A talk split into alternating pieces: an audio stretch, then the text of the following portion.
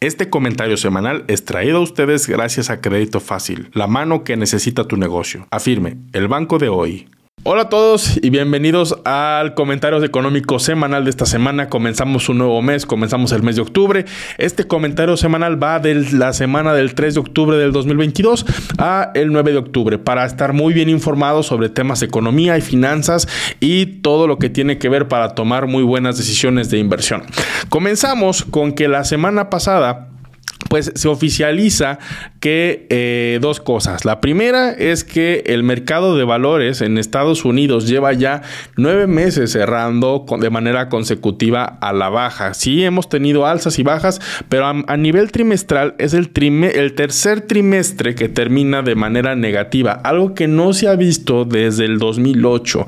Razón por la cual pues tiene a muchos inversionistas eh, un poco preocupados sobre qué es lo que va a suceder con eh, los siguientes meses a medida de que los bancos centrales sigan subiendo tasas de interés y de alguna manera vean cómo pues estabilizar la situación económica en primer lugar la inflación no que vemos que cada vez los precios siguen subiendo em, de pues sí de, valor. Estamos hablando de una canasta básica cada vez más elevada y encarecida razón por la cual pues debemos de poner em, mucha atención ante los movimientos que puedan hacer los bancos centrales, empezando por la Reserva Federal de los Estados Unidos. Entonces, bueno, eh, comenzamos, comenzamos con ese dato de que oficialmente se, se, cae en una eh, recesión también. Llevamos un crecimiento económico negativo desde el mes de agosto. Aquí en pantalla les dejo cuál ha sido el crecimiento, eh, crecimiento económico del Producto Interno Bruto de los Estados Unidos mes a mes.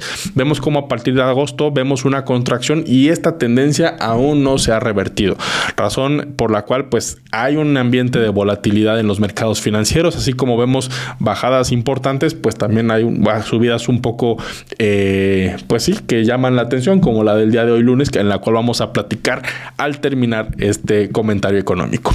Eh, por otro lado, los inversionistas van a estar muy al pendientes al viernes. ¿Por qué el viernes?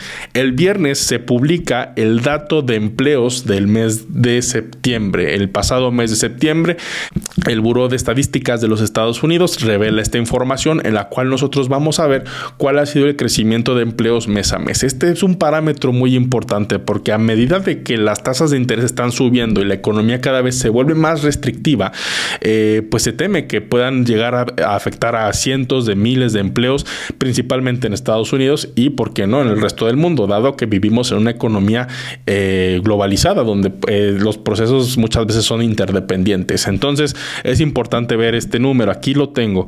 En el mes de septiembre eh, se esperan que se agreguen 250 mil empleos contra 315 mil que se agregaron en el mes de agosto. Entonces vemos ahí una ligera baja esperada en la creación de nuevos empleos. Esperemos que los pronósticos sean eh, pues muy a la línea de lo que se espera para no tener volatilidades muy fuertes, sobre todo en nuestras inversiones y en nuestros portafolios de inversión. Entonces pues vamos a estar atentos el viernes. También se va a revelar ahí lo que es la tasa de desempleo en Estados Unidos. Actualmente se ubica en un 3.7%. Esperemos que se mantenga, porque a final de cuentas, pues es uno de los baluartes de la economía, ¿no? Que realmente eh, cuando todo va mal, pues esperemos que el tema de los empleos siga de alguna manera eh, creciendo o de alguna manera se mantenga. La verdad es que esa tasa de 3.7% para Estados Unidos está muy bien.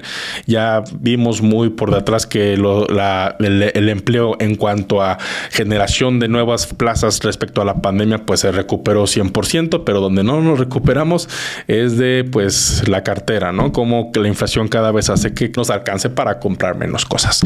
Por otro lado, vimos también el viernes que la zona europea dio a conocer su cifra de inflación, donde llegamos a una tasa del 10%, una tasa jamás vista. Y en Europa, pues eh, hay un tema todavía muy complicado, porque a partir de esta, inflación tan elevada se debe a dos factores, principalmente el alza en los alimentos y el alza en combustibles. Europa se encuentra actualmente en una crisis energética muy fuerte, principalmente debido al que existe entre Rusia y Ucrania, en el cual nosotros podemos ver muy claramente que los precios han ido subiendo, sobre todo en gas natural. Vimos la semana pasada cómo hubo eh, ciertas eh, pues, alteraciones al Stream, al, gasoducto que conecta Rusia con eh, Alemania. Entonces esto provocó también un, un daño ecológico ambiental importante y esto pues de alguna manera sigue pegando en los precios de los energéticos en toda Europa. Si bien el petróleo de alguna manera ha bajado de precio a manera internacional, Europa pues está preparando lo que puede ser uno de los inviernos más crudos que ha pasado durante toda su historia, sobre todo Europa del Este. Entonces, pues vemos que claramente la zona europea ha, incrementado muy, muy fuerte el tema de sus... Eh, de los precios en los combustibles. Y para esto pues han habido ciertos estímulos monetarios. Y el que más llama la atención pues es el de Reino Unido que es de lo que vamos a platicar ahorita. Liz Truss que es la nueva primera ministra que acaba de entrar en funciones en el Reino Unido eh, presentó una serie de recortes fiscales no antes no vistos en 50 años.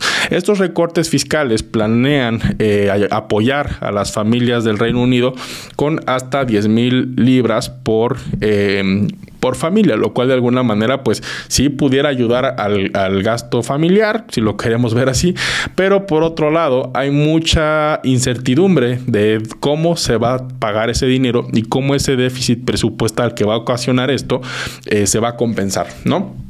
Razón por la cual los, eh, la libra esterlina ha caído a mínimos de 30 años respecto al dólar americano. Actualmente se ubica en 1.12.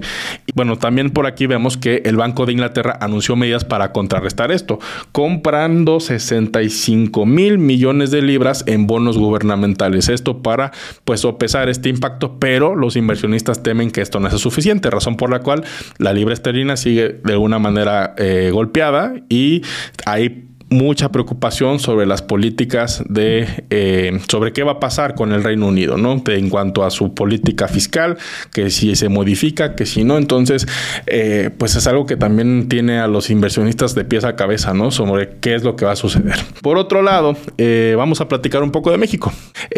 Banco de México elevó sus pronósticos de inflación y ahora se estima que sea del 8.6% para acabar el año.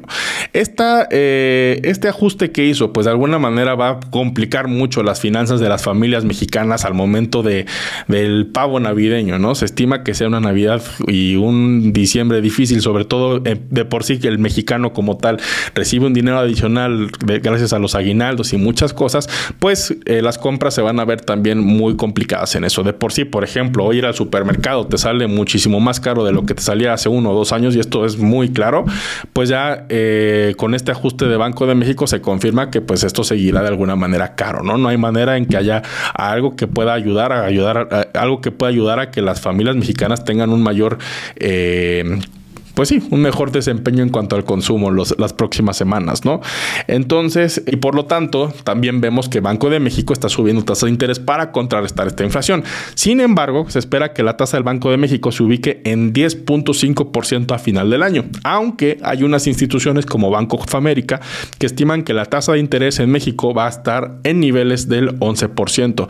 ¿Qué quiere decir esto? Que el costo del dinero pues aumenta en México para los inversionistas, para todas las personas que invierten en CET y este tipo de instrumentos.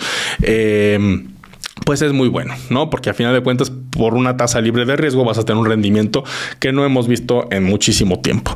Pero para aquellas personas que soliciten un crédito de cualquier tipo, pues el crédito se encarece. Por esta razón, hay que, si vas a solicitar un crédito, ver qué opción de banco o institución financiera te ofrece la mejor tasa con las mejores condiciones del mercado disponibles. Esto hay que tomarlo muy en cuenta. Y por otro lado, en el ámbito de las empresas está Credit Suisse. Credit Suisse es una de las instituciones financieras tanto más antiguas del mundo como más grandes del mundo. Credit Suisse tiene, tiene su sede en Suiza, como su nombre lo menciona, y ellos como tal tienen las alertas dentro del banco sonaron, dado que los niveles de endeudamiento que tiene la misma empresa pues preocupan la estabilidad del mismo banco. Las acciones de Credit Suisse pasaron prácticamente de unos 9 eh, a 3 francos por unidad y por otro lado, dentro del mismo Credit Suisse vemos que los Credit Default Swaps, que son los seguros contra impago, de alguna manera también se dispararon. ¿Qué quiere decir? Que hay una comunidad de inversionistas que le apuesta a que de alguna manera Credit Suisse truene, ¿no? Ya el CEO de la empresa llegó a confirmar que esto es una realidad, entonces hay que tener cuidado con eso y hay que estar muy alertas a lo que pueda suceder porque puede desatar quizá una caída de los números a nivel, eh, a nivel internacional, un contagio bancario como fue en el caso del 2009, cuando eh, Stearns y, y, Lehman Brothers pues se declararon en bancarrota y eh, pues desataron una serie de consecuencias muy fuertes en la economía americana. Esperemos que no sea el caso, sin embargo, pues esto tiene a los inversionistas atentos ante lo que pueda suceder. Eh, y bueno, pues ya nada más quería terminar con esto. Eh, en estos momentos, eh, hay un reporte que leí esta mañana de BlackRock, donde BlackRock dice que debido a que la situación financiera global se encuentra quizás un poco difícil en el sentido de que los bancos centrales siguen subiendo tasas de interés para controlar una inflación que no se ha controlado, ellos ven claramente que una recesión económica en el 2003, en el 2023 se va a ver mucho más fuerte y mucho más pronunciada, espera, empezando por eh, Estados Unidos, pero pudiera ser incluso antes en Europa debido a la crisis energética que se presenta. Y también menciona que si bien las divisas de los mercados emergentes, incluyendo Brasil, incluyendo México, se han comportado bastante bien para, el para cómo está el mundo en estos momentos, también se espera que las recesiones lleguen a esos países, ¿no? Eh, siguen firme BlackRock. BlackRock no ve un aterrizaje suave de las políticas monetarias. Ellos creen que si las tasas de interés siguen subiendo, la recesión cada vez va a ser, pues, tanto más rápida como más profunda. Por eso es muy importante que diversifiquemos los portafolios de inversión, sobre todo en renta fija. En estos momentos, yo lo que hago es que busco que la mayoría de las inversiones que yo tengo se encuentren en renta fija. ¿Qué quiere decir esto? Que pues es un dinero que yo ya sé cuánto voy a ganar antes de tiempo y con el menor riesgo posible. Esto es una buena opción para aquellos que van empezando, sobre todo invertir en bolsa de valores y yo recomiendo que si vamos a invertir en bolsa de valores, que sea a un horizonte de inversión de al menos un año, esperando a que en tres o cuatro años la situación se revierta, porque a final de cuentas las bolsas de valores así funcionan. No, no ha habido un solo momento, una sola crisis económica donde los eh, principales indicadores de Estados Unidos no se han recuperado. Entonces, una de dos. Si queremos rendimientos a corto plazo, renta fija es la solución. Si queremos rendimientos a largo plazo, pues hay que diversificarse bien, hay que escoger muy bien estos activos nuestras acciones y sobre todo buscar la manera en tener diferentes fuentes de ingreso para nosotros tener el mayor rendimiento posible con el menor riesgo. Y por último, les comparto los indicadores. Esta mañana eh, abrimos en territorio positivo. Tenemos indicadores como el S&P 500, el Dow y el Nasdaq en terrenos de arriba del 1%, eh, respectivamente 1.88 arriba, 2.09 arriba y 1.39 arriba. Esto porque, pues bueno, como vemos, el mundo está contrayéndose en, en materia económica y esto pues abre ligera esperanza de que las alzas de tasas de interés, sobre todo por parte de la Reserva Federal, no sean tan agresivas. Por eso comenzamos esta semana positivos ante lo negativo que fue la semana pasada. En resumen, ¿qué podemos decir de todo esto? Que se vienen tiempos de volatilidad. Así como hay alzas y como hay bajas, hay que tomarlas muy en cuenta porque van a seguir en los próximos meses, es lo que nos dicen todos los pronósticos. Así que abróchense bien el cinturón. Ese fue el comentario económico semanal. Les saluda con mucho cariño Luis Mi Negocios. Hasta la próxima semana y eh, muchas gracias por seguirme en redes sociales y un fuerte abrazo a todos los que nos escuchan por Apple Podcasts y por Spotify. Hasta la próxima.